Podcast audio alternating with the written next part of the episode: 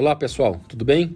Aqui é o Salmazo, esse aqui é o Vendas com Parceiros e hoje eu tenho a oportunidade de bater um papo com Fernando Teixeira, super executivo com experiência em grandes empresas, principalmente com foco em consultoria. Fernando, super obrigado. Obrigado, Salmazo, obrigado por estar aqui, me receber. Um prazer estar aqui contigo. Legal. Fernando, eu criei esse canal aqui é, para conectar os ecossistemas, né? Então, eu tenho falado muito com é, fabricantes, é, revendas, é, e vocês são a primeira empresa de consultoria, é, é, ou uma pessoa que trabalha com consultoria, que eu estou batendo um papo. Me fala um pouquinho da sua experiência, para depois a gente começar a avançar aí na parte de projetos, como é que você vê isso daí? Bom, legal, Samazo. Bom, eu sou, eu sou diretor da Accenture responsável pela nossa é, estratégia de parceria com a Microsoft aqui na América Latina. É, tenho, tenho 18 anos de empresa, é, já passei sempre trabalhando com tecnologia, tecnologias emergentes, em projetos de transformação. É, trabalhei com, com esse ecossistema de parcerias por muito tempo, iniciei minha carreira trabalhando com, com SAP, mas já, fui, já fiz projetos de Salesforce, projetos com Oracle, é, e, e, nos últimos três anos tive a oportunidade e tenho tido o prazer de estar liderando essa aliança tão importante que é a aliança com a Microsoft. Tem sido uma experiência fantástica, porque o momento que a gente está vivendo também é muito especial nesse ecossistema tecnológico. Legal. E, e como é que você vê é, hoje todas as empresas, todos os fabricantes estão no movimento para a nuvem, né? Alguns mais adiantados, outros menos, mas todos estão nesse movimento. Como é que você vê a evolução disso é, do ponto de vista de consultoria nos últimos anos, né? Não, legal. Eu acho que nuvem já é uma realidade, né? A gente já vê pelas pesquisas que é uma agenda é, é importantíssima na, na, na, no top dos CEOs, dos CIOs, e ela é o habilitador principal das transformações digitais que, estamos vivendo aqui.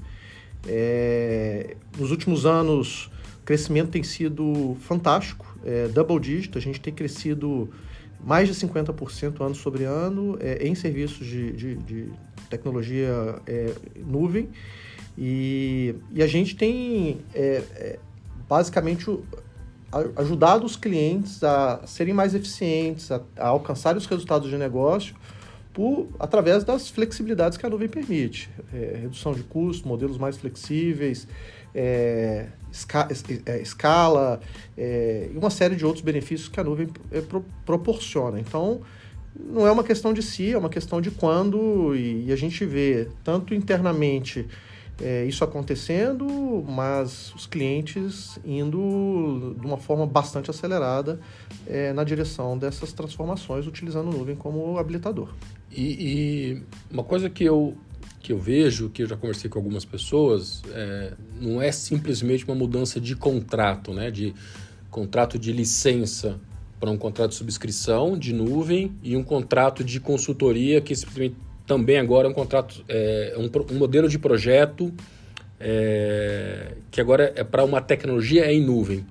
Muda não só a parte, obviamente, comercial, contratual, mas também a forma com que eu vou desenvolver esse projeto. Antigamente eu tinha projetos de RPs, de grandes projetos transformacionais, de mesmo de infraestrutura, que tinha projetos de anos. E isso, pelo menos que a gente é, vê, diminuiu bastante, muito menos customizações, muito mais aderência para ofertas de SaaS. Sem dúvida. Perfis de profissionais. É isso mesmo? É, é isso aí. Eu, eu, a gente costuma dizer que tem três horizontes na transformação digital.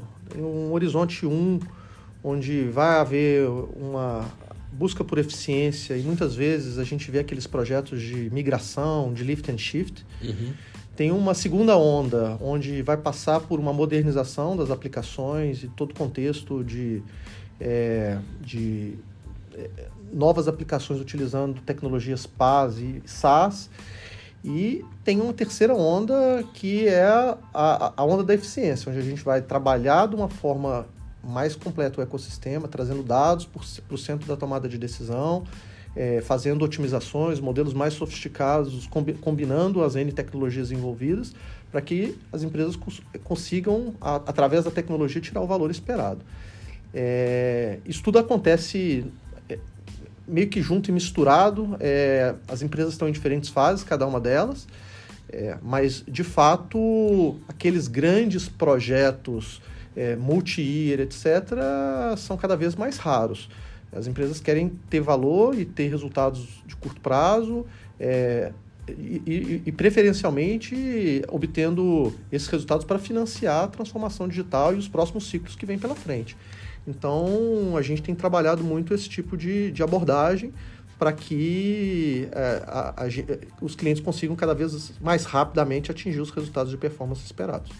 É, o, uma coisa também que eu percebo, é, a gente tinha como característica, nossa indústria, a gente fala muito com o CIO, com o time de infra. Perfeito. Projetos de, de cloud, estão falando de ofertas de SaaS principalmente, é, o papel do C-Level, seja o, o CFO, o CSO, o CXO, é, faz parte hoje do não só da discussão, mas na maioria das vezes do papel de decisor.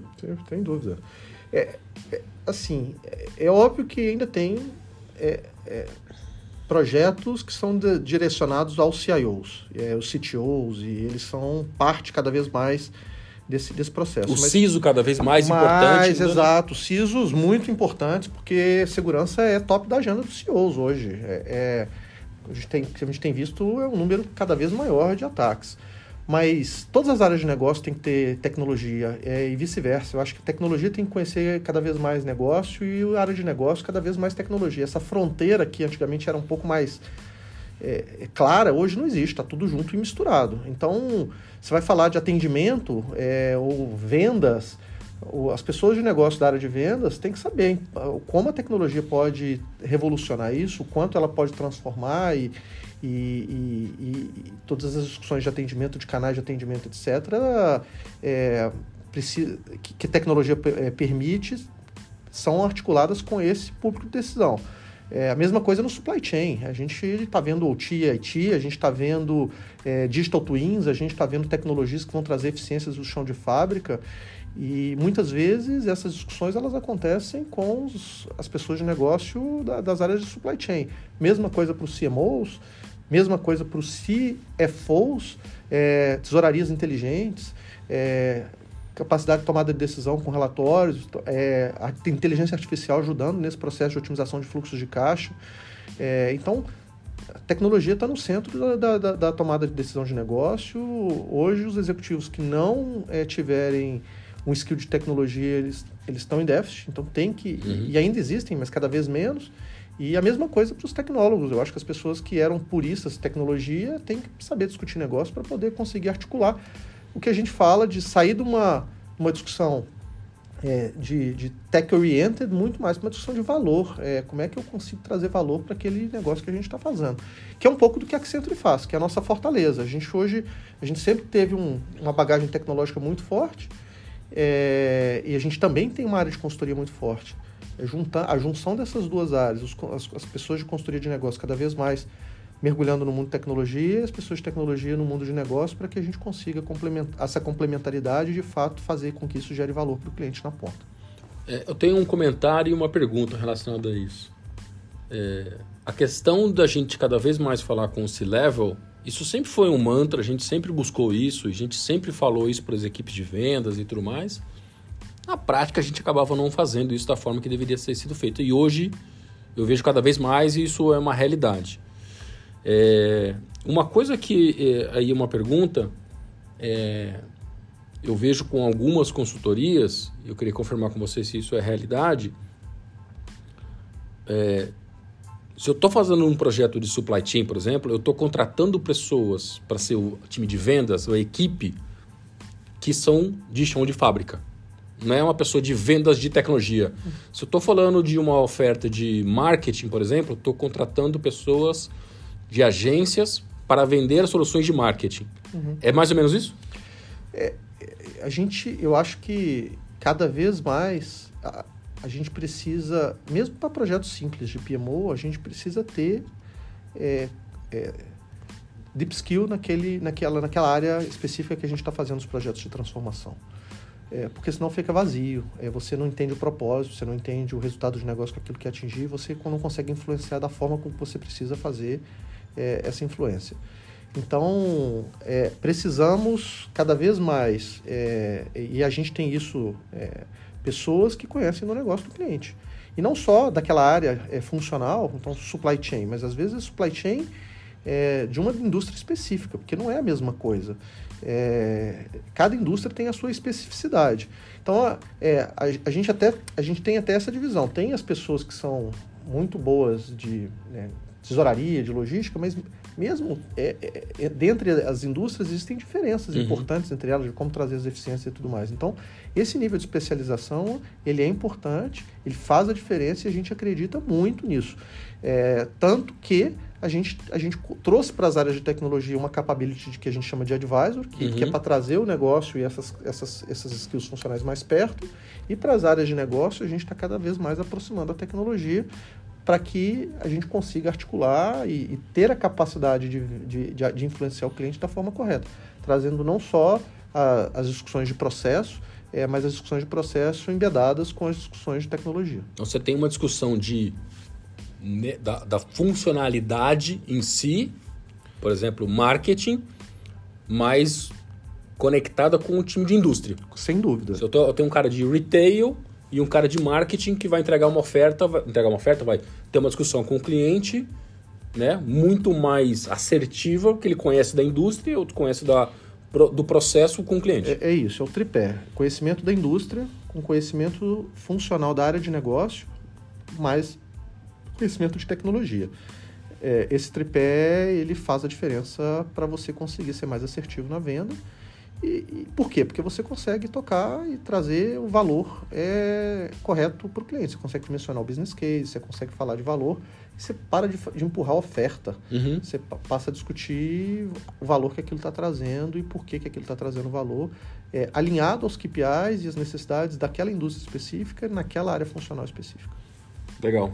O Fernando, e aí, olhando também é, da experiência trabalhando numa empresa global, tem muita diferença entre um trabalho é, num cliente no Brasil do que é feito nos Estados Unidos ou em outro, outro país, por exemplo, e as ofertas que vêm são vanilla para todo mundo e o time local executa. Como é que é essa flexibilidade ou como é que vocês, sei lá, imaginam montar isso? Não, eu acho que organizações globais, elas normalmente são é, mais complexas, é, porque a tomada de decisão ela acontece muitas vezes diferente, você tem que saber influenciar da forma correta. É, mas, eu, mas eu acho que o, o básico é, é, trazendo skill de indústria, trazendo conhecimento funcional, trazendo o tripé de tecnologia, é, com a experiência, sabendo navegar nos clientes com as suas, com as suas devidas complexidades, a gente vai conseguir ser, ser assertivo. É, do ponto de vista de ofertas, é, é óbvio que tem ofertas mais cross que, que, que funcionam da mesma forma nos Estados Unidos, aqui no Brasil ou em qualquer lugar do mundo. Mas tem outras ofertas que são muito específicas. E a gente não trabalha com esse mindset de one size fits all. Uhum. Ainda mais quando a gente fala de transformação digital. Cada cliente tem o seu desafio, está num momento diferente, tem um parque tecnológico diferente. E tem um outro contexto importante que a gente, que a gente precisa comentar que é, é, as transformações elas, elas passam também por uma transformação das pessoas, da, uhum. da, da, organização. E cada cliente tem o seu estágio diferente. Então a gente precisa avaliar como é que isso está é, inserido, porque não vai haver transformação de, de digital, transformação de sucesso, se a gente não tiver um olhar importante para como aquelas pessoas ou as pessoas daquela organização vão estar tá fazendo. Seja para necessidade de retrenar, entender o novo contexto, é, desde o top do presidente a, a, aos, a, ao chão de fábrica. Change management mesmo. Muito importante, muito, muito importante. É, e, e, obviamente, novas capacidades vão ser necessárias para aquelas empresas. Então, você está trazendo coisas novas, eventualmente coisas que a empresa não mergulhava. Então, como é que você uma empresa que trabalhava com data center tradicional, eventualmente vai trabalhar com nuvem, coisas básicas, mas uhum. muda. Uhum. É, não é só trocar um pelo outro e as mesmas pessoas que sabiam trabalhar. Tem que, tem que ter uma certa é, é, familiaridade com as novas tecnologias. E isso é um exemplo pequeno no mundo tecnológico, mas é, as revoluções que você vai, você vai fazer uma transformação no call center, o atendimento tem que ser diferente, os fluxos têm que ser diferentes e assim por diante. Uhum. Então, a dimensão pessoas é muito importante e hoje talvez muito complexo, porque a gente está com falta de profissionais no mercado, é, é, tem um déficit importante de, de, de, capacidade e essa realidade também não é exatamente igual em todos os lugares. Uhum mas aqui, aqui no Brasil especificamente, hoje a gente percebe um, um grande déficit profissional de mão de obra qualificada que ah, conhece tecnologia. Acho que a última vez que eu vi, acho que estava em torno de 400 mil. Acho que depende do, da, da, da, da pesquisa, que você vai, a fonte, você vai encontrar aí alguns números parecidos com esse, eu acho. É, eu, não tenho o número exato, mas eu sei que a nossa percepção é muito grande. Se a gente não fizer como empresas participação nesse processo de capacitação das pessoas, Eu concordo. É, a gente não vai conseguir crescer no ritmo que a gente está crescendo, porque é, é um business que depende muito de pessoas, porque nosso core business é conhecimento, e se a gente não tiver as pessoas para conseguir entregar as transformações e os projetos que a gente tem, a gente não vai conseguir crescer no ritmo esperado. Então, a gente tem essa preocupação e, e de estar tá participando dentro do, do ecossistema é, para que a gente consiga é, continuar crescendo de forma saudável. Isso é um, é um tema muito, muito importante. E como que você vê hoje, se é que existe, uma relação com ecossistema de é, consultorias locais? Há um P2P? Há uma relação? Ou é caso a, é caso, a caso? Não, tem parcerias, definitivamente. É, tem, tem, tem, a gente tem parceiros locais. É, e, é, e muitas vezes, às vezes, parcerias globais. São áreas onde a gente decidiu que a gente não vai atuar. Uhum. É, parceiros de, de, revenda de licença, coisas uhum. que às vezes a gente, em algumas tecnologias, a gente não faz. É, é parceiros de tecnologia para a parte, por exemplo, de, é, de OT, de uhum. sensoriamento, uhum. etc. Que às vezes. Então, assim, é um ecossistema importante e a gente tem que estar sempre conectado para estar tá, e, e, antenado, e principalmente nas startups. É uhum. muita coisa legal vindo aí, muitas fintechs, é, muitas soluções de tecnologia, de hubs de integração, por exemplo, é, que, que podem acelerar um projeto e fazer muita diferença entre ganhar e perder, fazer a diferença entregar valor para o cliente. É, é, a gente tem hoje dentro da Accent uma área de ventures, uhum. onde a gente tem uma é, uma curadoria importante de, de, de, trabalha dentro desse ecossistema de startup, está inserido dentro do Cubo e é, uma, é, uma, é um tema que a gente acredita bastante. Legal. Fernando, cara, super obrigado aí pelo, pelo seu tempo, pela disponibilidade. É, espero que a gente possa encontrar em novas discussões aqui. Está pensando aqui em montar inclusive um painel em algum momento aqui para discutir projetos e como que a gente consegue aumentar esse ecossistema. Acho que o tema de é, recurso, de formação de mão de obra, acho que é super, super relevante. Está todo mundo inserido nesse, nesse tema. Sem dúvida. Então, vamos ver se a gente consegue bater um bate-papo sobre isso. E, mais uma vez, obrigado pelo tempo aí. À tua disposição, prazer estar falando com vocês aí. Espero que tenham gostado aqui e me coloco à disposição para as próximas. Valeu, Fernando. Obrigado, cara. Um abraço. E se você gostou desse episódio, dê um like, compartilhe com seus amigos. Além disso, não deixe de me enviar dicas e sugestões de conteúdos para os próximos convidados. Me aguardem.